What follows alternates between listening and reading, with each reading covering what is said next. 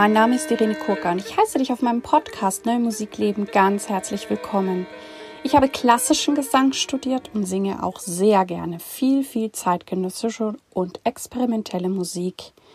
Wenn du gerne mehr über mich erfahren möchtest oder mich auch live erleben möchtest, schau bitte auf meine Webseite www.irenekurka.de. Dort lade ich dich auch ganz herzlich ein, meinen monatlichen Newsletter zu abonnieren.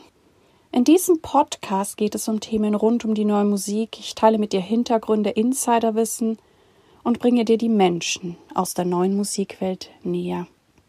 Ich möchte mich an dieser Stelle ganz herzlich für eure Feedbacks, E-Mails, Zuschriften bedanken. Ich weiß das sehr zu schätzen, dass ihr euch die Zeit nehmt, ja, mir zu schreiben, mich an Dingen teilhaben zu lassen und ja, das gibt mir dann immer wieder Motivation, mit diesem Podcast auch weiterzumachen. Ich habe mich auch sehr gefreut, dass einige von euch auch das Buch gekauft haben, manche ja auch direkt bei mir, manche auch signiert. Also da freue ich mich auch sehr und natürlich unterstützt ihr mich auch sehr, ja, wenn ihr meine beiden Bücher zum Podcast kauft. Ich bin Kooperationspartnerin der NMZ, der neuen Musikzeitung. Die heutige Folge ist durchaus eine besondere, weil sie ein, ja, ein bisschen anders motiviert ist, aber ich denke trotzdem eine wunderschöne Folge geworden ist. Es ist so, dass ich ein Stipendium von Klassik Neustart oder Kultur Neustart Klassik bekommen habe und im Rahmen dessen ähm, mache ich ein Konzert am 8.11. in der Christuskirche in Dormagen mit einem großen Liederzyklus von Ernst Krennig. Dieser Zyklus heißt Gesänge des späten Jahres Opus 71. Das ist ein sehr langer, sehr komplexer Zyklus, dauert knapp 50 Minuten und mit diesem Stipendium ist es mir eben möglich, mich da auch entsprechend vorzubereiten, ja, weil ich da jetzt schon seit ein paar Monaten dran sitze, das wirklich gut einzustudieren. Was es alles mit diesem Zyklus auf sich hat, das erfahrt ihr auch gleich in dem folgenden Interview, an dem ich ein Gespräch geführt habe mit der Dr. Antje Müller. Die ist derzeit Geschäftsführerin beim Deutschen Komponistenverband, war aber eben auch mehrere Jahre Geschäftsführerin und in verschiedenen Tätigkeiten bei der Ernst Krennig Stiftung hat auch noch Ernst Krenigs Witwe gekannt und Georg Wendt und ich hatten das Bedürfnis, mit einer Person zu sprechen, die uns doch so einiges Interessantes über Ernst Krenig sagen kann. Georg Wendt ist der Kantor der Christuskirche in Dormagen. Er ist nicht nur ein hervorragender Organist und Dirigent, sondern eben auch ein, wie ich finde, sehr, sehr guter Pianist. Ähm, Georg, ja, hat schon lange sehr großes Interesse an diesem Zyklus. Auch das werdet ihr gleich erfahren und hatte mich dann eben ja vor einiger Zeit angesprochen, ob ich Lust hätte, diesen Zyklus bei ihm zu singen, ihn einzustudieren. Und dann war das eben ein sehr schönes Projekt für Klassikkultur, nein, Neustadtkultur Klassik dort möchte ich mich auch ganz, ganz herzlich für diese Förderung bedanken in diesen schwierigen Zeiten und dass es mir eben möglich ist und war, diesen Zyklus jetzt einzustudieren. Ihr werdet da auch noch einiges darüber erfahren. Deswegen denke ich, leite ich gleich in das Gespräch über mit Georg Wendt und Dr. Antje Müller. Ich heiße heute ganz herzlich Georg Wendt und Dr. Antje Müller willkommen zu einem Gespräch, zu einem Interview. Und es wird heute um Ernst Krenneck gehen, vor allem um den Gesangszyklus Gesänge des späten Jahres Opus 71. Ich selber bin Sopranistin, Irene Kurka und Podcasterin und ich habe das Glück, durch Neustadt Kultur Klassik ähm, gefördert zu werden und habe im Rahmen dessen ja die Anfrage von Georg Wendt auch angenommen, diesen doch sehr umfangreichen, komplizierten, komplexen Zyklus einzustudieren. An dieser Stelle auch Danke an Neustadt Kulturklassik. Und ja, Georg Wendt aus Dormagen, Kantor und Pianist, hatte mich angefragt, diesen Zyklus zu singen. Wir werden ihn am 8.11.2021 in Dormagen in der Christuskirche aufführen, auch noch mit ein paar kleinen Schubert-Liedern. Und was ich dann ganz spannend fand, als wir uns mit dem Zyklus befasst haben, also ich sitze hier jetzt mit zwei Personen, die sich mit Krennig ja viel besser auskennen als ich. Und vor allem natürlich ähm, Frau Dr. Antje Müller, die ja auch mal Geschäftsführerin des Ernst-Krennig-Institutes war. Ich möchte gerne von Georg wissen, du hast mir an den Proben erzählt, dass dich dieser Zyklus schon sehr, sehr lange begleitet ja, wie es dazu kam und wie eben deine Beziehung zu diesem Zyklus ist und auch, dass du dich für diese Aufführung entschieden hast. Ja, vielen Dank. Ähm, also ich habe da eine kleine äh, Konzertreihe in der Christuskirche in äh, äh, Dormagen. Die Frage, warum es jetzt ausgerechnet dieser Zyklus ist, ähm, ich muss ein kleines bisschen ausholen. Also ähm, im ganzen Bereich der äh, Klassik würde ich mich schon als ein Liedliebhaber äh, beschreiben. Das heißt, Lied allgemein, also vom romantischen Kunstlied angefangen, hat mich immer schon sehr interessiert und auch begeistert als eine sehr intime äh, Form äh, des Ausdrucks. Und ähm, in der Geschichte äh, von Liedkompositionen ist dieser Zyklus Gesänge des späten Jahres von Ernst Krennig eben doch ein sehr äh, wichtiges äh, Werk, in, gerade in der ersten Hälfte des 20. Jahrhunderts. Und ähm, der Grund vielleicht, dass es ähm, vielleicht eher ein unbekannterer Zyklus ist, der liegt, denke ich, weniger in der Qualität äh, dieses äh, Stücks, sondern eher allgemein darin, wie heute äh, mit Lied ähm, allgemein umgegangen wird. Also innerhalb äh, der, der Klassik, äh, der Klassikmusiken, der Klassikkonzerte sind äh, Lieder, gehören Lieder mit zu dem, was am wenigsten aufgeführt wird. Ähm, Liederabende werden nur noch selten äh, äh, programmiert. Ähm, und auch die allgemeine Situation, sage ich mal, in der Förderung des Liedes ist im Moment äh, relativ schlecht. Äh, du wirst das ja wissen, Irene, es gab jetzt eine große äh, Reform beim, äh, beim WDR, beim öffentlich-rechtlichen Rundfunk, wo man jetzt im, im Vormittagsprogramm kein Lied mehr spielen darf, weil es eben so abstoßend wirke auf, auf die Hörer. Ähm, und das ist natürlich eine, eine schwierige Situation für Lieder. Ich persönlich kann es eigentlich überhaupt nicht verstehen, weil gerade die Kombination ähm, von Text und Musik ja eigentlich einen leichteren Zugang, wie ich finde, zur Musik selber erschließt, als ein Werk, was rein musikalisch ist, wie zum Beispiel ein Streichquartett. Ja, aber man einfach durch die Texte vielleicht einen anderen äh, Bezug dazu bekommt.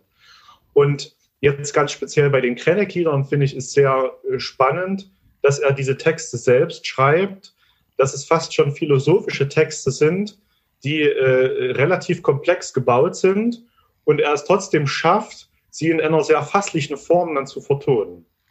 Es ist relativ schwierig heute, sowas aufzuführen. Du hast ja schon gesagt, man muss jemanden finden, der bereit ist, das einzustudieren. Ähm, das kostet viel Zeit und äh, Aufwand. Und ähm, deswegen bin ich sehr froh, dass wir diesen Zyklus aufführen können. Klasse, ja. Ich finde auch, dass du eine sehr schöne Konzertreihe hast. Also da lohnt es sich auch mal drauf zu gucken, weil du eben auch ungewöhnliche Sachen programmierst. Und ich bin auch dankbar, dass du mich auf diesen Zyklus äh, gebracht hast, weil umso mehr ich ihn einstudiere und kennenlerne, umso mehr ja, äh, finde ich da auch was, weil der natürlich, ähm, wie du sagst, sehr vielschichtig ist. Jetzt haben wir einen besonderen Gast noch hier, die ähm, Frau Dr. Antje Müller, wie ich eben sagte, schon ähm, hat viele Querverbindungen auch zu Krennig, kennt sich da sehr gut aus und wir wollten natürlich auch noch mit jemand sprechen, ja, die richtig Ahnung hat. Ich heiße dich, Antje, auch noch mal ganz herzlich hier in dem Gespräch willkommen und vielleicht kannst du uns auch erzählen, ja, was du machst und wie eben dein Bezug zu Ernst Krennig ist. Ja, vielen Dank, Irene. Äh, mein Bezug zu Krennig war zunächst ein ganz praktischer. Also natürlich hatte ich als Musikwissenschaftlerin Krennig äh, als bedeutenden Komponisten der 20er, 30er Jahre äh, ein bisschen auf dem Schirm, aber bin eigentlich erst durch meinen Stellenantritt äh, im Ernst-Krennig-Institut in Krems an der Donau in Österreich äh, also richtig in die, in die Tiefen seines Schaffens vorgedrungen und wenn du sagst, irgendwie, äh, die kennt sich richtig aus, da muss ich gleich ein bisschen abwinken, weil das Gesamtwerk Krenex äh, so umfassend und so vielschichtig ist, dass das wahrscheinlich ein Lebenswerk eines Musikwissenschaftlers oder auch eines Musikers ist, äh, sich dort also wirklich auszukennen. Aber ich hatte das große Glück, dort eben dreieinhalb Jahre arbeiten zu dürfen, auf allen Ebenen. Und ich hatte vor allem das sehr große Glück, seine Witwe Gladys Nordstrom Krenneck kennenlernen zu dürfen. Ihn selbst habe ich leider nicht mehr getroffen. Es gab zu meiner Studienzeit ein Symposium in Basel, zu dem er eigentlich eingeladen war und zu dem er leider dann nicht mehr kommen konnte aus gesundheitlichen Gründen. Das war dann auch kurz vor seinem Tod. Aber durch seine Witwe habe ich, also bin ich auf vieles aufmerksam gemacht worden und, und habe relativ viel gelernt. Wobei ich auch einräumen muss, dass wir uns in der Zeit also eher auf, auf die großen Werke, auf sein Musiktheater schaffen, auf die Orchesterwerke konzentriert haben weil also zunächst dort von, von Institutsseite aus natürlich erstmal, also alles, was längere Planungsvorläufe hat, äh, ein bisschen auf den Weg geschoben werden musste. Sehr schön. Dann fangen wir doch mal an, wer Ernst Krennig so war. Wie ist er denn überhaupt Komponist geworden? Das hat sich eigentlich äh, so ergeben. Also seine Mutter hat Klavierstunden gegeben. Er selbst war als Kind äh, schon frühzeitig musikalisch und auch am Theater sehr interessiert. Und äh, sie lebten in der Nähe der Volksoper äh, in Wien-Währing. Und er ist also bereits als Kind äh, dort auch, auch viel äh, in der Oper gewesen war total fasziniert äh, von Musik, äh, von, von diesem ganzen Theatergewerk und hat also mit Klavierunterricht begonnen, äh, hat, äh, war immer grafisch auch sehr fasziniert äh, von, von der Notenschrift, hat also relativ früh schon, schon angefangen, einfach mal Noten zu malen und begann dann auch bald, also die Eltern stellten fest, dass das äh, über ein normales Interesse oder spielerisches Interesse hinausgeht und haben ihm also professionellen Klavierunterricht und Theorieunterricht ähm, ermöglicht. Und bereits im holden Alter von zwölf Jahren hat Krenek also äh, seine ersten Operntranskriptionen gespielt äh, und, und dann auch äh, also selber hergestellt war, also wie er selbst sagt, mit dem Opernvirus ähm, infiziert und äh, kam dann äh, an einen Klavierlehrer, der also sein Talent wirklich erkannte und ihn 2016 in kompetente Hände geben wurde. Und so landete er bei äh, Schreker tatsächlich, bei Franz Schreker, eigentlich für Klavierstunden, aber dann wandelte sich das auch sehr schnell also in, in Kompositionsstunden. Und da die Eltern also nicht in der Lage waren, Privatstunden für ihn zu finanzieren, hat er dann die Aufnahmeprüfung an der Akademie für Tonkunst, also der Vorläuferinstitution der heutigen MGW, der Musikuni in Wien, äh, bestanden und wurde so in Schrägers Kompositionsklasse aufgenommen. Das ist ein sehr beeindruckender Werdegang, auch dieses frühe Talent. Und ja, wie war denn die Zeit, in der er gelebt hat? Oder was, was glaubst du, waren so die prägendsten Ereignisse für ihn? Ich glaube, das kann man so gar nicht beziffern, weil also Wien, das, das Wien der, also zu Beginn des 20. Jahrhunderts, das war ähnlich bunt und turbulent wie, wie auch das, das Berlin der Zeit. Das war äh, eine Millionenstadt. Ich hatte jetzt eben irgendwie nochmal Zahlen äh, nachgeschaut. Äh, die Volkszählung in Wien für das Jahr 2010 hat ergeben, dass sie 2,1 Millionen Einwohner hatte.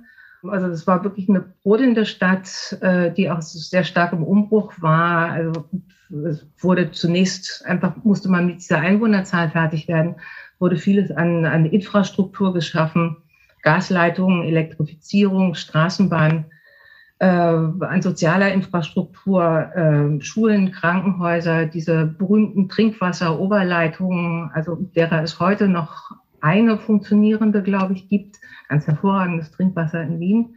Und dann natürlich die Kaffeehäuser und, und der kulturelle Hintergrund, also die Theater, die Opernhäuser, die Maler, die Ausstellungen, die äh, literarische, feuilletonistische, journalistische Auseinandersetzung mit äh, Kunst, Kultur und Gesellschaft. Schiele Klimt natürlich sowieso, Kokoschka, mit dem Krenek später befreundet war, Karl Kraus, der maßgeblich in Wien publiziert hat, der Krenek sehr fasziniert hat. das war eine sehr bunte Gemengelage und ein so aufgeweckter, neugieriger ja, Bub, wie er in der Zeit ja noch war, der hat das natürlich alles mit aufgenommen. Hm. Ja, klingt nach einer sehr spannenden Zeit, wie du das beschreibst, da Wien. Und äh, es geht ja um einen Gesangszyklus. Deswegen bin ich natürlich auch neugierig, wie ist so sein Verhältnis zur Stimme. Du hast auch schon ein bisschen was dazu gesagt. Und ähm, natürlich gibt es die großen Werke und die äh, Liederzyklen. Ja, wie, was kannst du über seinen Bezug zur Stimme sagen? Ehrlich gesagt, ich weiß es nicht genau. Ich weiß nur, dass er also wirklich von, von frühester Jugend an, also von 1913 bis 1977, hat er durchgehend und immer wieder Liedkompositionen zu Papier gebracht. Hinzu kommen natürlich noch seine, seine Musiktheaterstücke, aber ich denke, dass wir uns hier vielleicht eher auf den Sologesang konzentrieren. Und das hat also in seinem Schaffen fast durchgehend Raum gehabt. Wie gesagt, äh, frühester Jugend angefangen äh, auf Texte von Karl Kraus, auch auf, auf andere fremde Texte, aber er ist eigentlich im Laufe seines Lebens immer wieder dazu zurückgekehrt, also auch seine eigenen Texte selbst zu schreiben, seine eigenen Opernlibretti selbst zu schreiben. Also selbst zu Zeiten der Immigration dann in den USA englische Opernlibretti selbst zu verfassen. Ich glaube, also ohne den Sängerinnen und Sängern zu nahe treten zu wollen, aber dass seine Beschäftigung äh, mit dem Gesang, seine Werke für Stimme, eigentlich immer eher den Hintergrund hatten, dass er eben, wie Georg es eingangs auch schon sagte, diese Textebene eben hatte und somit also eine Textebene auch äh, in die Werke und mit, mit seiner musikalischen Ebene verbinden konnte. Genau, was mir natürlich bei den Noten dann aufgefallen ist, die ich da bekommen habe, ist, dass ja die Stücke aus den 30er Jahren sind, aber sie sind erst deutlich später, 1972, veröffentlicht worden. Was steckt da dahinter? Ja, also es wurden zunächst tatsächlich nur sechs einzelne Lieder veröffentlicht und äh, dies auch erst im Mai 1932 das sechste dann im März 1933 und das komplette Opus tatsächlich erst 1972 bei der Universaledition bei seinem Verlag. Nun muss man dazu sagen, dass 1932, 33 Krenneck eben kein Kassenschlager mehr war für die Universaledition. Hm, der Erfolg, also dieser, dieser ambivalente Erfolg seines Kassenschlagers Johnny spielt auf, den Georg ja vorhin auch schon erwähnt hatte, hat es sich schon bemerkbar gemacht und ab 1933 war der Johnny dann ja als entartet gebrandmarkt und hatte quasi Aufführungsverbot, so dass es dann also von Verlagsseite aus auch kein großes Interesse mehr gab. Also gerade sowas, sowas Komplexes, eine Kleingattung, ein langes Werk, ein Werk, mit dem man sich wirklich auseinandersetzen muss, das also nicht in erster Linie unterhaltenden Charakter hat, herauszugeben. Da können wir ja dankbar sein, dass die in den 70er Jahren dann noch die Kurve gekriegt haben und uns diese Lieder hinterlassen haben und gesagt haben, wir wollen doch möglichst viel von Krennic veröffentlichen. Und ähm, wie ist es dann dazu gekommen, dass Herr Ernst Krennic gerade für diesen Zyklus die Texte selber geschrieben hat? Also ich finde ihn sehr, sehr begabt. Äh, du hast ja auch gesagt, er hat Opernlibretti geschrieben. Einfach eine Begabung oder wie kommt es dazu? Also ich denke, Krennic war eher noch so eine, so eine Gestaltung, so ein Multitalent, wie wir das aus dem 19. Jahrhundert eher kennen. Also es war so eine Doppel- bis Dreifachbegabung. Krennic hat ja auch bis an sein Lebensende äh, tatsächlich gemalt, hat auch ein paar Semester Philosophie studiert, war immer ein extrem interessierter, aufgeschlossener Mensch, der äh, den Dingen auf den Grund gehen wollte so ein Mensch hat natürlich äh, auch ein gewisses Problem. Wenn, wenn du eine Mehrfachbegabung hast, dann kannst du dich nicht auf eines konzentrieren und Schmalspur da durchgehen, sondern du bist andauernd inspiriert, äh, auch abgelenkt äh, oder überlegst dir, wie hätte ich das selbst anders gemacht oder vielleicht sogar besser gemacht. Ich glaube, das war für Krenneck immer sehr wichtig, dass er also in seinen Werken dann auch wirklich sowas wie, wie, wie Gesamtwerk oder das in seinen Werken das, was er zum Ausdruck bringen wollte oder das, was er, was, was ihm da ein wichtiges Anliegen war, das auch möglichst kompakt zu fassen. Und dazu gehört dann die Textebene natürlich mhm. auch. Also ich finde es auch sehr kongenial, wie das so zusammenkommt. Georg, du möchtest auch noch was zu den Texten sagen? Ja, ich würde ganz kurz äh, mal eine Zwischenfrage stellen wollen. Und zwar, wenn wir jetzt das Reisebuch äh, aus den österreichischen Alpen äh, nehmen und die Gesänge des späten Jahres, dann ist es ja so, ähm, wenn man diese Texte liest, dann hat man den Eindruck, dass Krenneck hier tatsächlich von sich schreibt. Dass es mhm. Dinge sind, die ihn beschäftigen und äh, das, äh, wie er Dinge beschreibt, dass das äh, so ist, wie er das wahrnimmt und dass es hier sozusagen relativ wenig Distanz gibt. Wir hatten in einem Vorgespräch schon mal so ein bisschen drüber gesprochen, dass man das nicht so in eins setzen kann. Es ist ja auch ein lyrisches Ich und so weiter. Ähm, könntest du da was dazu sagen, inwieweit es tatsächlich äh, ihn betrifft, was er da schreibt? Denn das könnte ja doch ein starker äh, Impuls auch sein, zu sagen, okay, ich muss diese Texte selber schreiben, weil bis ich hier das gefunden habe, dass das ausdrückt, was ich meine, dann schreibe ich die Texte eben lieber gleich selbst. Äh, und genau so ist das auch. Also äh, man kann eigentlich die Gesänge des späten Jahres so ein bisschen als, äh, als Kommentar des Reisebuches auffassen. Das Reisebuch war ja eher so ein bisschen lustiger, so ein bisschen ironisch, auch mit, mit, mit so einer gewissen ironischen Distanz äh, geschrieben. Die Gesänge des späten Jahres sind einerseits, denke ich, ein Rekurs darauf, aber es ging Krenek selbst, also 1931, als er diesen Zyklus äh, schrieb, als er den erarbeitete, ging es ihm auch nicht gut. Er hatte einerseits allgemeine Selbstzweifel, also so eine der üblichen Schaffenskrisen, die Künstler gelegentlich doch, doch einmal heimsucht. Dann gab es tatsächlich massive finanzielle Probleme, weil seine deutschen Konten aufgrund der Weltwirtschaftskrise eingefroren waren. Das heißt, äh, er hat seinen Lebensunterhalt viel auch durch äh, feuilletonistisches Schreiben verdient. Sein Freund Gubler äh, war 1929 zum äh, Feuilletonchef der Frankfurter Allgemeinen Zeitung ernannt worden. Und für den hat er immer relativ viel Berichte, Rezensionen und sowas verfasst. Und da ist in, dem, in diesem Briefwechsel, der auch herausgegeben worden ist, liest man ganz oft, ja, bitte überweis mir dann aber das Honorar für diesen und jenen Text äh, auf jeden Fall auf die äh, europäische Bank und nicht auf mein deutsches Konto, äh, weil da komme ich an das Geld nicht heran. Also es war insgesamt äh, dieses Jahr 1931 eine sehr schwierige Zeit für ihn. Wie gesagt, geprägt von Selbstzweifeln, geprägt von einer Ahnung oder auch tatsächlich realer materieller Not. Und äh, sowas schlägt sich ja durchaus gerade bei sensiblen Menschen äh, auch im, im Schaffen und zumal im künstlerischen Schaffen nieder. Ich hätte gleich noch eine, eine, eine Anschlussfrage. Ich habe in diesem äh, Briefwechsel, von dem du sprichst, äh, gelesen, gerade aus der Zeit, wie Krenneck zu Gubler schreibt, dieses Angebot, was er ihm gemacht hat, doch nach Frankfurt zu kommen. Und in Frankfurt hätte er es so viel leichter und könnte alles, was er machen möchte, dort einfach machen. Aber genau mhm. das will er nicht, sondern er will in Wien bleiben, weil es dort so hart ist, sich das zu erarbeiten.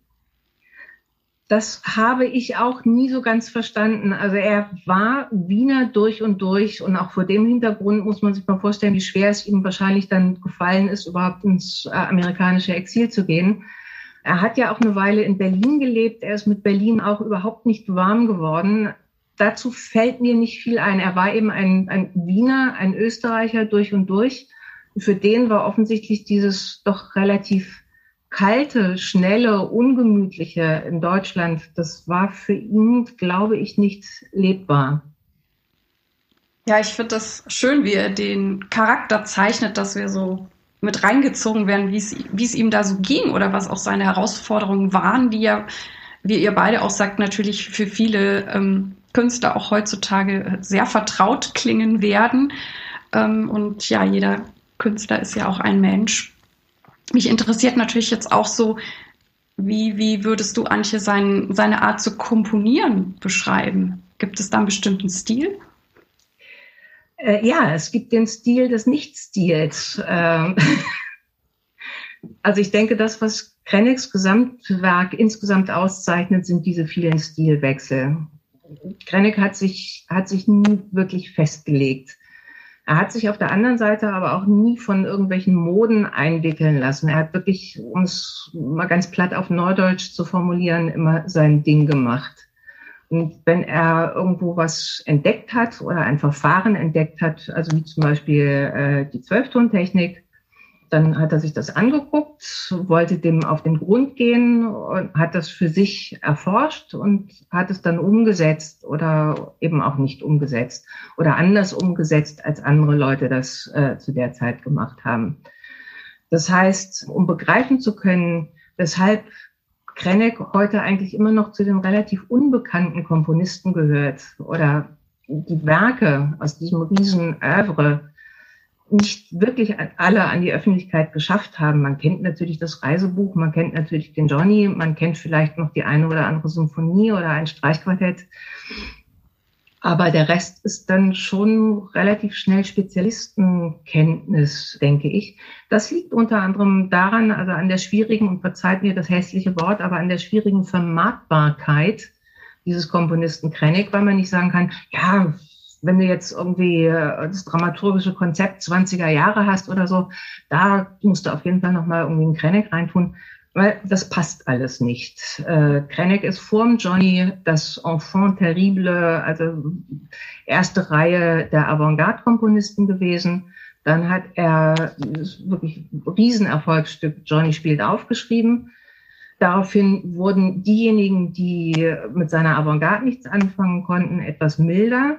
Aber die ganze wirklich Avantgarde-Szene wandte sich gegen ihn und sagte, wie konntest du das tun? Wie konntest du so kommerzielle Musik schreiben an solchen Kassenschlager? Jetzt bist du beliebt und berühmt. Du verrätst uns, du verrätst die Avantgarde. Bis dahin, dass es dann nachher, wie ich eingangs ja auch schon andeutete, wieder auf die Füße gefallen ist, weil natürlich er die Avantgarde nicht verraten hat und weil er natürlich mit seinem Johnny ein Sujet gewählt hat und zum Teil auch musikalische Ausdrucksmittel gewählt hat, die den dann nachrückenden Machthabern äh, keinesfalls genehm waren. So, also der lange Rede, kurzer Sinn. Man muss den Krennek immer zu bestimmten Zeiten sich anschauen und äh, einfach gucken, was hat er da gemacht. Und wenn man Zeit und Lust hat, lohnt es auch immer zu schauen, was hat der Rest der Welt in dieser Zeit gemacht hat er provoziert? Hat er sich angepasst oder hat er einfach nur etwas vorgefunden und gesagt, oh, das interessiert mich jetzt, dem, dem will ich auf den Grund gehen? Und wie würdest du dann die Bedeutung dieses Zyklusgesänge des späten Jahres im Gesamtwerk einordnen?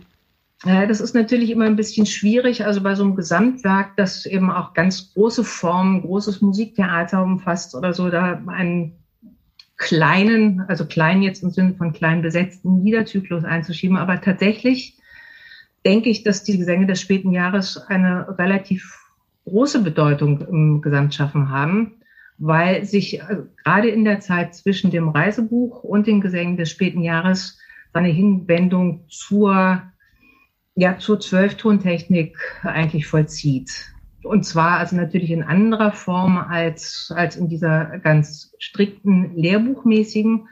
Aber er hat sich damit befasst und hat, hat das für sich anverwandelt, hat es ausprobiert. Und insofern kann man schon mit Fug und Recht sagen, dass die Gesänge des späten Jahres auch seiner Meinung nach seine erste große, umfassende Auseinandersetzung jenseits des normalen tonalen Rahmens war. Dieser Zyklus hat ja auch, ähm, haben wir auch schon ein bisschen angedeutet, auch durchaus bedrückende Züge, vielleicht ein bisschen depressiv, vielleicht auch an der einen oder anderen Stelle auch ein bisschen paranoid. Glaubst du, dass er selbst diese Züge hatte oder was kommt hier zum Ausdruck? Also paranoid sicher nicht, aber es ist natürlich, ich meine, jeder Künstler, jeder Mensch geht anders mit existenziell bedrohlichen Situationen um. Und wie ich ja auch schon andeutete, ging es ihm in dem Jahr einfach nicht gut. Grundsätzliche Zweifel an der eigenen Schaffenshöhe, reale Existenznöte. Das sind einfach Zeiten, wenn es einem nicht gut geht äh, und man sich, sich ein Ventil sucht, dann kommt vermutlich so etwas dabei heraus. Hm. Er war ja offensichtlich auch sehr ehrlich und sehr reflektiert wahrscheinlich.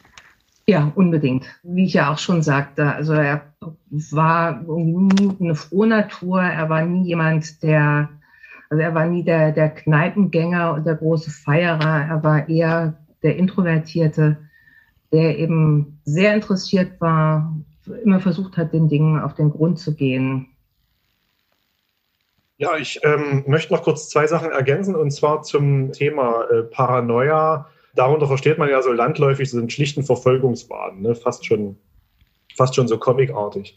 Also zum einen schreibt er ja in dem Briefwechsel mit dem Googler, dass er immer, wenn er von Reisen zurückkommt, unter Panik leidet.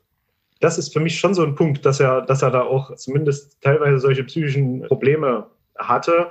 Und ich finde, das kommt sehr stark in diesem Lied Mauern wachsen dann zum Ausdruck, wo er eben genau diese paranoiden Vorstellungen so ein bisschen beschreibt, man ist alleine im, im Zimmer und man wacht auf und man weiß aber nicht, irgendwas ist da. Ist irgendwas unter der Erde vielleicht da, was gestern nicht da war oder steht an der Straßenecke äh, äh, jemand und ist dann plötzlich weg. Und genau dieses Bild, das kennen wir ja aus unzähligen Horrorfilmen. Ne? Man guckt aus dem Fenster, da steht jemand, dann macht man irgendwas im Zimmer, guckt wieder raus und der ist weg. Das ist ja so ein Urbild für Paranoia. Ne? Deswegen bin ich so ein bisschen drauf gekommen, dass das in diesem Lied eben ganz konkret äh, so, ein bisschen, so ein bisschen angesprochen wird.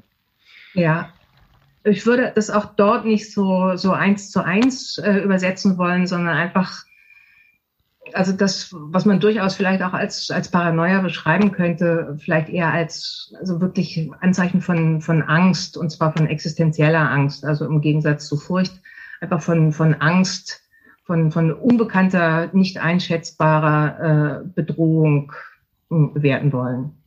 Das ist eine gute Ergänzung, ja, danke. Meine Frage an Irene wäre jetzt, wir haben ja vorhin drüber gesprochen, über das Verhältnis zur Stimme. Und Antje sagte ja in dem Zusammenhang auch, dass sie vermutet, dass Ernst äh, Krenneck die Stimme mehr oder weniger benutzt zum Texttransport. Also dass ihm sozusagen am Anfang der Text sehr wichtig ist und dass er sozusagen die Stimme so ein bisschen zum Texttransportieren benutzt. Wie ist das jetzt für dich, diesen Zyklus zu singen? Wie komponiert er deiner Ansicht nach für die Stimme? Ja, also da kann ich mehreres dazu sagen. Also du hattest mich ja schon vor einiger Zeit gefragt, diesen Zyklus zu singen und dann hatte ich mir die Noten auch besorgt.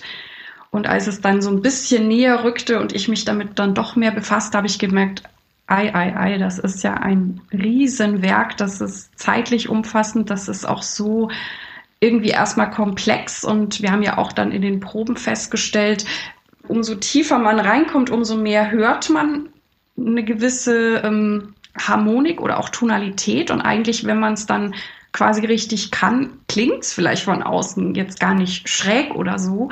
Aber es sind so viele Wechsel und als Sängerin, weil ich ja nicht einfach beim Klavier oder bei einem Instrument sozusagen auf eine Taste drücke, ähm, muss ich mir das ja innerlich immer vorstellen. Also zumindest ist es bei mir so, ich denke auch bei einigen meiner Kolleginnen. Und das heißt, dieses innere Hören, dieses Voraushören, das muss ich da total trainieren, dass ich wirklich weiß, wo geht's denn jetzt eigentlich hin? Und da habe ich dann echt ziemlich Respekt bekommen und dachte, hoffentlich schaffe ich das überhaupt. Und war dann ganz dankbar, dass dann diese Ausschreibung kam, weil ich dann dachte, okay, da kann ich mir jetzt sozusagen meine, ähm, ja, diesen Probenaufwand auch irgendwie ein bisschen finanzieren, weil das ja dann auch heißt, dass ich in der Zeit andere Sachen nicht machen kann. Sonst ist es mir einfach nicht möglich, am 8.11. etwas zu singen, wo ich auch wirklich dann dahinter stehen kann. Und als ich dann natürlich immer mehr angefangen habe, die, die Lieder zu singen und auch mit dir ja schon gearbeitet habe und äh, du begleitest das auch richtig super und hast da äh, auch gute Ideen und ähm, merke ich halt, wie, wie genial das ist. Und vielleicht auch gerade, weil der Text so gut und so stark ist. Also ich finde, das hilft mir als Sängerin auch immer bei allen Stücken, wenn, wenn, ja, wenn da Qualität ist oder eben auch ein richtig guter Text, weil dann komme ich da auch richtig, richtig gut rein, als wenn ich irgendwas singen würde, was, keine Ahnung, irgendwie Larifari ist. Also das zieht mich dann auch förmlich rein und umso mehr ich das dann mache, umso mehr merke ich auch, wie, wie das wirklich Hand in Hand geht, also der Text und die Musik. Und das ist das ist natürlich in vielen guten Werken auch so, aber das muss nicht immer so sein.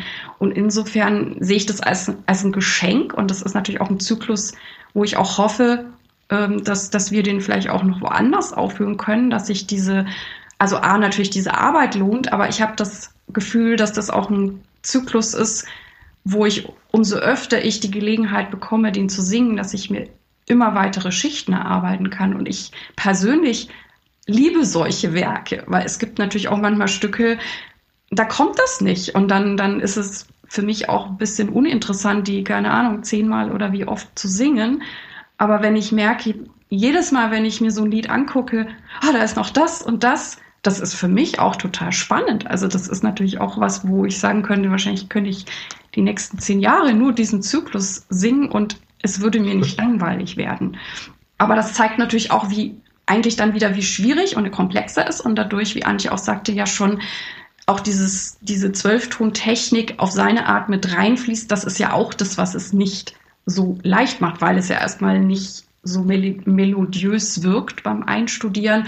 Beziehungsweise natürlich habe ich schöne Melodien, aber die dann im Einklang wieder mit dem Klavier zu bringen. Aber ähm, also ich fühle mich letztendlich in dem Prozess da einzutauchen sehr, sehr reich beschenkt, aber es ist, ich finde es schon eine Herausforderung. Aber ich habe sie gerne angenommen und freue mich natürlich auch auf das Konzert und die Aufnahmen und alles, was wir da noch machen werden. Und von daher vielen Dank auch für die Anfrage, lieber Georg. Ich würde ganz kurz noch was ergänzen wollen, ähm, weil wir gerade bei der Komposition selber sind und bei dem, bei dem Stil so ein bisschen. Was mir eben auch aufgefallen ist, ist, wie selbstverständlich äh, Krennek auf den Zusammenklangfundus, den Akkordfundus, den harmonischen Fundus zurückgreift. Er hat da überhaupt keine puristische Vorstellung, äh, wie das ja, wie das ja andere atonale äh, Komponisten hatten, dass bestimmte Klänge nicht vorkommen dürfen, sondern er greift einfach auf das ganze harmonische Spektrum zurück und tut das auch mit einer völligen Selbstverständlichkeit. Im Grunde ist es auch, was Antje vorhin schon sagte, dass er so viele Stile komponiert. Es ist schon in diesem Zyklus so, dass jedes Lied hm. für sich fast eine eigene Klangsprache hat, was den Umgang mit Harmonik angeht, was den Umgang mit Klangmalerei äh, angeht. Und was es dann so schwierig macht, das hat Irene ja auch schon gesagt, ist, dass sich jetzt, wenn man in einem Konzert sitzt und man hört diesen Zyklus zum ersten Mal, dann kann sich das einem nicht sozusagen direkt erschließen, sondern man muss sich wirklich relativ lange reinhören und auch intensiv damit beschäftigen. Und das ist ja in der Ästhetik eine, eine, ein, ein, ein Wert an sich, der heute vielleicht auch so ein bisschen verloren gegangen ist, wo halt vieles um Effekt und äh, schnelle Konsumierbarkeit und so weiter geht, was es eben auch schwierig macht, wie Antje am Anfang sagte, diese Sachen besser zu vermarkten.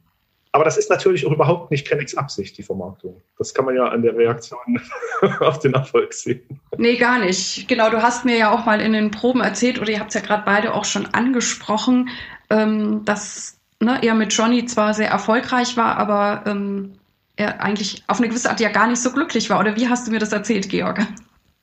Also ich würde da nochmal anknüpfen an das, was, was Antje vorhin gesagt hat. Bei dem Johnny spielt auf, finde ich das so faszinierend dass wenn man das Stück jetzt sich anschaut, es geht um einen Komponisten, der eher in so einer romantischen Tradition lebt und der wird jetzt sozusagen konfrontiert mit bestimmten Dingen der neuen Zeit. Und Krenneck legt das dann so ein bisschen an als romantische Künstleroper versus Zeitoper oder Genre der Zeitoper. Und wenn man sich jetzt vorstellt, das gibt es ja in, in, in verschiedenen Analysen, dass Krenneck in diesem Max, in diesem Komponisten so ein bisschen sein alter Ego gesehen hat, dann muss man ja feststellen, dass er selber ironischen Kommentar zu seiner eigenen Situation hier verfasst. Denn dieser Komponist Max wird ja in keinster Weise idealistisch dargestellt oder als jemand, mit dem man sich jetzt gerne identifizieren möchte. Und deswegen würde ich sagen, dass Krennic eigentlich von beiden Seiten da völlig missverstanden wurde. Weder äh, will er jetzt affirmativ für die neue Zeit eintreten, und das ist ja auch die Pointe äh, am Schluss von dem Stück fand ich immer fantastisch. Es ist ein einziges Hin und Her und der klaut dem die Geige und, und dann wird in Hotel, äh, Hotelzimmern äh, werden, werden dann Frauen verführt und dann wird immer, rennt immer irgendwer dem anderen hinterher. Und das geht alles auf in so einem riesigen Schlussbild, wo dann alle miteinander tanzen. Das ist ja keine Affirmation in einer neuen Zeit, die Krennic äh, hier komponiert, sondern es ist ja immer eine ironische Distanz. Und genauso ist die äh, Distanz da zu diesem romantischen Künstleridiom und zu dieser neoromantischen Musik als solche. Ich finde das immer ein bisschen schwierig, auch im Zusammenhang mit dem Reisebuch aus den österreichischen Alpen, wenn man so relativ undistanziert feststellt, ja, da komponiert ja Krenneck fast wie Schubert. Das macht er überhaupt nicht, sondern er hat ja immer äh, sozusagen eine Distanz dazu und benutzt bestimmte musikalische Momente, bestimmte äh, Arten zu komponieren, immer nur im Zusammenhang mit der Idee, die ihm dabei vorschwebt, mit dem Kommentar, den er dazu machen will. Und äh, insofern glaube ich, ist die Reaktion, die von der beiden Seiten, sowohl von den von rechts wie von, wie von den Avantgardisten auf den Johnny gekommen ist, diese Heftigkeit auch der Reaktion, diese Heftigkeit des Missverstandenwerdens ein Grund dafür, dass Krennic gesagt hat, also dann mache ich eben einfach mein Ding, wie Antje das vorhin so sagte, und will vielleicht auch nicht mehr so im Fokus der Öffentlichkeit stehen. Sehr, sehr interessant, ja, sehr interessant. Ich habe auch noch eine Frage an dich, Georg, weil es gibt ja in diesem Zyklus das vorletzte Stück, der Augenblick, und das ist interessanterweise, und ich weiß gar nicht, ich glaube, ich kenne gar keinen Liederzyklus, wo das auch so ist, ist ein Klavierstück, also ohne Stimme.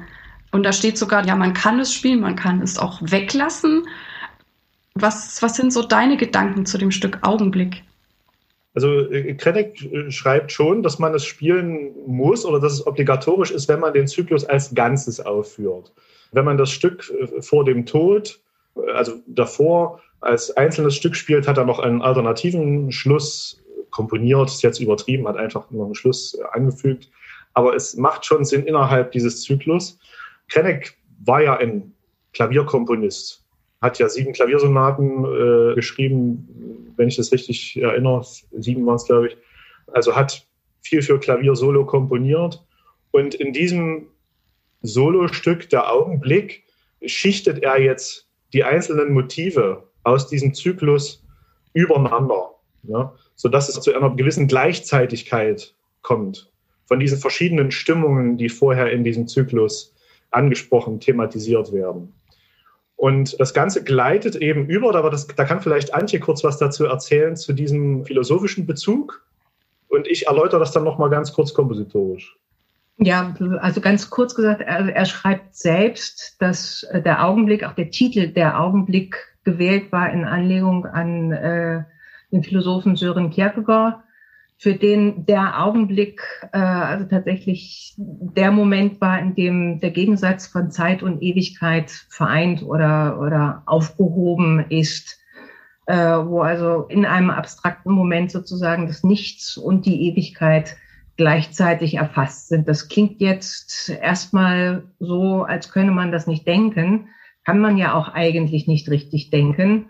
Das sind dann äh, irgendwie lange, große, ausschweifende philosophische Diskurse.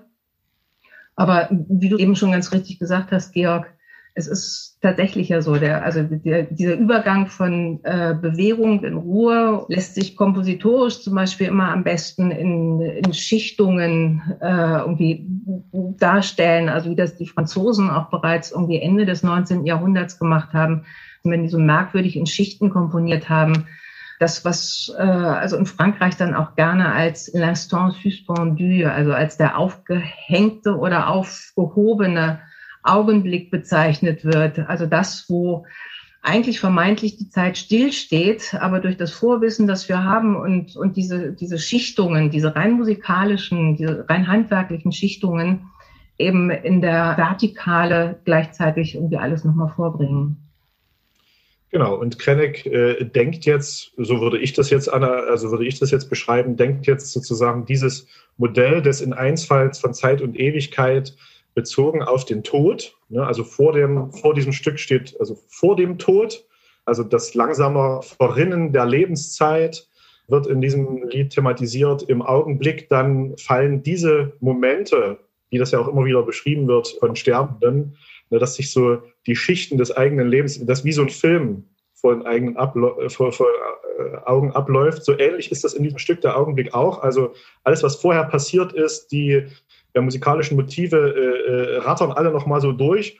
Und das alles mündet dann in diese Apotheose äh, der Genuss des Unendlichen, wo er dann tatsächlich, wie ich finde, fast an der Grenze zum Kitsch nochmal so seine eigene Vorstellung von Ewigkeit die jetzt nicht, sage ich mal, dezidiert religiös ist, aber die sehr starke religiöse Bezüge hat, wo er, wo er schreibt, dass zu Glockenklängen seine Seele sozusagen durch den Raum des, des Unverwelklichen, schreibt er, schwebt. Ne, das sind ja nochmal sehr starke Bilder, wo er dann im Grunde im Gegensatz zu dem, was in der Welt und im Leben passiert, nochmal die Ewigkeit für sich beschreibt.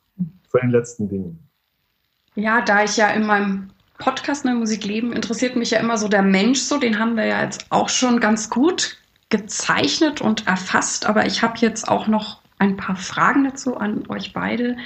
Ich bin mir natürlich bewusst, dass das jetzt auch etwas spekulativ ist und ähm, natürlich jetzt nicht unbedingt den, äh, ja, den ähm, Realitätscheck hat, aber trotzdem würde mich das einfach von euch beiden interessieren, da ihr da sehr tief in der Materie drin seid. Wie würdest du, Georg, diesen Menschen Krenneck beschreiben? Was wären so die drei hervorstechendsten Eigenschaften? Was denkst du? Also ich würde sagen, Krenneck ist sehr stark verwurzelt in der bürgerlichen Kultur und lebt sozusagen in dieser Vorstellung eines Wertekanons. Die Werte würde ich mal beschreiben mit Humanismus, einen starken Bezug zu Tradition, geistige Auseinandersetzung mit verschiedenen Dingen als Wert an sich. Ich denke, da äh, äh, lebt er einfach äh, in dieser Kultur. Dann ist er geprägt, denke ich, von einer großen Neugier. Also er geht ja auf alle kompositorischen Strömungen im 20. Jahrhundert immer mit einer großen Neugier zu.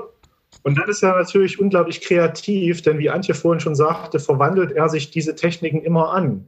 Das heißt, er kopiert keine Stile, sondern er, er schaut, wie kann ich diesen Stil für meine eigenen Ideen nutzbar machen. Ich denke, ein Stück, wo das ganz besonders deutlich wird, sind die Klagelieder Jeremia für Chor, wo er quasi die sehr moderne Zwölftontechnik koppelt mit äh, sehr äh, alten Renaissance-Kanontechniken von ähm, Johannes Ockeghem. Das würde man heute vielleicht als ähm, Polystilistik oder sowas auch äh, beschreiben. Ne? Ja, vielen Dank. Antje, wie würdest du ihn beschreiben?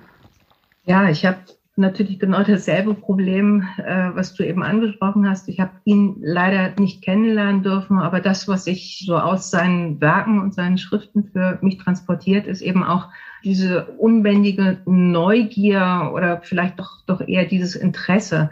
Weil es ist, es ist ja nicht nur überall mal seine Nase hineinzustecken, sondern wenn ihn etwas packt, dann äh, muss er den Dingen auf den Grund gehen. Und das mit dem bürgerlichen Wertekanon, das kann ich unterstreichen, aber er ist darüber auch immer hinausgegangen. Also wenn man sich zum Beispiel überlegt, dass er in den USA damals zu den ersten gehörte, die sich äh, so einen Buchler-Synthesizer zugelegt haben. Also das, das Neueste äh, an Technik, was damals auf dem Markt war, mit dem er dann gemeinsam mit seiner Frau also angefangen hat, elektronisch zu komponieren, Klänge zu erzeugen, also äh, jenseits all dessen, was er selbst, also jemals im Kompositionsunterricht gelernt hat oder was auch zu seiner Zeit in Europa einfach, einfach noch nicht gang und gäbe war. Das ist schon erstaunlich. Und man muss dann auch immer sehen, also wenn ich dann noch mal ganz kurz, also in eine andere Zeit springen darf, in seine Zeit des amerikanischen Exils. Er ist ja während des Krieges dann eigentlich weitestgehend erstmal von Informationen aus Europa abgeschnitten gewesen. Und also alles, äh, was ich an Entwicklungen in Europa, zumal man natürlich sagen muss, dass das äh, gerade in Sachen Avantgarde ja eher äh, spärlich war, weil nicht gewünscht, aber abgeschnitten war, hat es da in den USA, also gerade auch unter den äh, äh, Immigranten, irgendwie auch sowas wie also eigene Traditionslinien gegeben oder eigene, eigene Richtungen gegeben, die sich da äh, eben einfach entwickelt haben. Äh, nicht zwingend folgerichtig aus der europäischen Tradition heraus, aber mit diesem europäischen Fundament auf der einen Seite, mit den neuen Einflüssen, aber auch durch die neuen Strukturen, durch die neue Sprache, äh, durch die neuen Möglichkeiten, dort eben anderes Neues zu erforschen und sich anzuverwandeln andererseits. Also Interesse, glaube ich, ganz wichtig. Ich glaube, also dieser philosophische Hintergrund hat ihn auch sehr geprägt. Also, wie Georg eben auch schon sagte, Humanismus ganz wichtig äh, für ihn. Und wie gesagt, diese, diese Unmöglichkeit für ihn, sich also auf einen künstlerischen Weg wirklich äh, ausschließlich zu konzentrieren. Er hat nebendran eben immer literarisch geschrieben, aber auch feuilletonistisch geschrieben er hat gemalt und natürlich hat er immer komponiert. Also er hat sich selbst natürlich als Komponist begriffen, das ist schon völlig klar. Aber das andere musste eben stattfinden und das ähm, also bis zum Ende seines Lebens. Hm. Ja, wir sind tatsächlich bei der letzten Frage, die ich auch nochmal an euch beide stellen möchte, wobei die auch, ich sag's vorab, auch wieder sehr spekulativ ist. Wenn Ernst Krenek heute leben würde, was glaubt ihr, würde er tun? Wofür würde er sich interessieren und was würde ihn womöglich erschüttern? Was glaubst du, Georg? Also die Art und Weise, wie Komponisten in der ersten Hälfte des 20. Also ich rede jetzt mal nur von der ersten Hälfte des 20. Jahrhunderts. Ne? Die Art und Weise, wie Komponisten da mit der Tradition umgehen, bezieht sich ja sehr stark äh, darauf, dass man, ich sage mal, den Kanon kennt. Ne? Es wird viel mit Anspielungen, äh, mit Referenzen und so weiter äh, gearbeitet. Und ich sehe heute so ein bisschen das Problem, dass diese, diese Kultur, die wird ja nicht weitergegeben. Die ist ja jetzt im Grunde eine äh, Spezialistenkultur geworden. Es ist schwierig, da in der Breite mit solchen Techniken wie Anspielungen, Referenzen und so weiter zu arbeiten, weil mir auch im Gespräch mit anderen Leuten immer wieder auffällt, die kulturelle Vereinzelung im Sinne von, dass jeder in seiner eigenen Kulturblase lebt, ist so stark fortgeschritten, dass es sehr schwierig ist, sich auf eine allgemeine Basis zu stellen mit bestimmten Stücken. Das stelle ich mir heute sehr schwierig vor, einen Kompositionsstil, wie Ernst Krenek den pflegt, eben mit diesen starken Rückgriffen auf bestimmte Techniken, weil das dann natürlich noch schwieriger verstanden wird was würde ihn erschüttern? Also ich habe vorhin noch mal in dem Briefwechsel gelesen, es gab eine große Diskussion Anfang der 30er Jahre, äh, sowohl steht, äh, hauptsächlich in dem Adorno-Briefwechsel, um die Frage der Musikerziehung.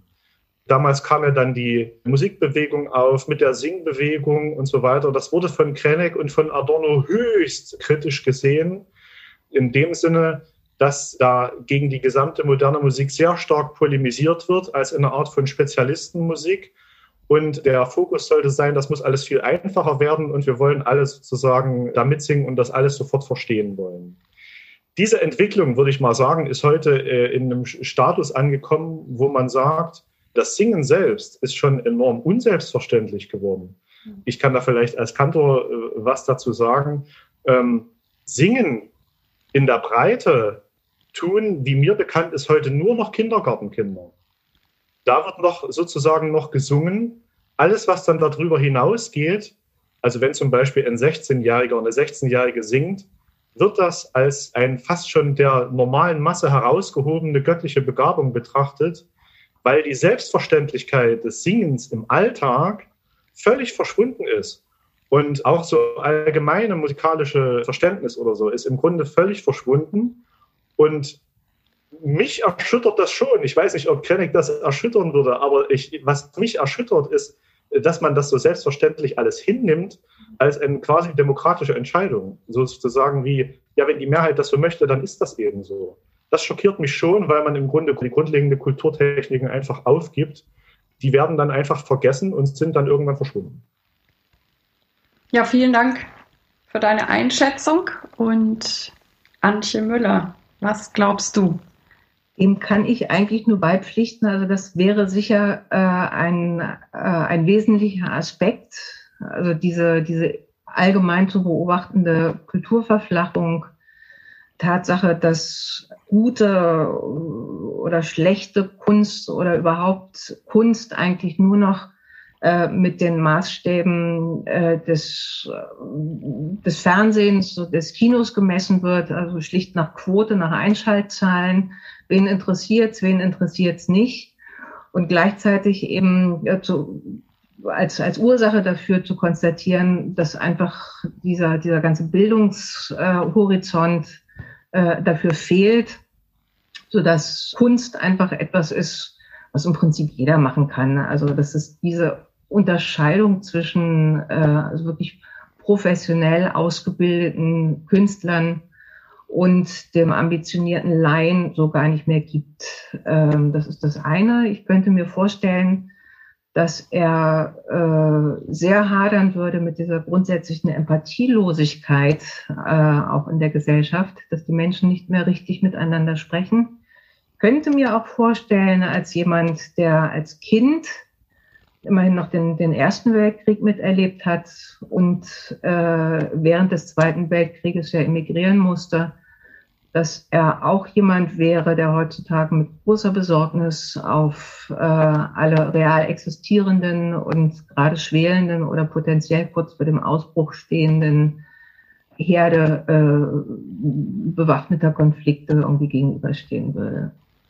Ja, ich danke euch für die Einschätzung und auch wie ihr ihn zeichnet, wie ihr die heutige Zeit zeichnet. Jetzt haben wir sehr ernst aufgehört ähm, ja, Ernst Krennig und eben die Gesänge des späten Jahres. Ich bedanke mich ganz herzlich bei Dr. Antje Müller und bei Georg Wendt. Vielen Dank. Sehr gerne. Dies war also das heutige Interview und ich hoffe, du konntest viel für dich mitnehmen. Ich freue mich wie immer auf deine Ideen und Anregungen über Facebook oder E-Mail. Vielen Dank, dass du bei mir eingeschaltet hast. Ich hoffe, es hat dir gefallen und dich inspiriert. Ich freue mich sehr, wenn du dir etwas Zeit nehmen kannst, mir in diesem Podcast eine gute Bewertung auf iTunes abzugeben und diesen auch gerne deinen Freundinnen und Kollegen zu empfehlen.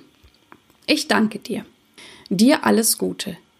Lebe deine Musik, lebe dein Leben und bis zum nächsten Mal. Deine Irene.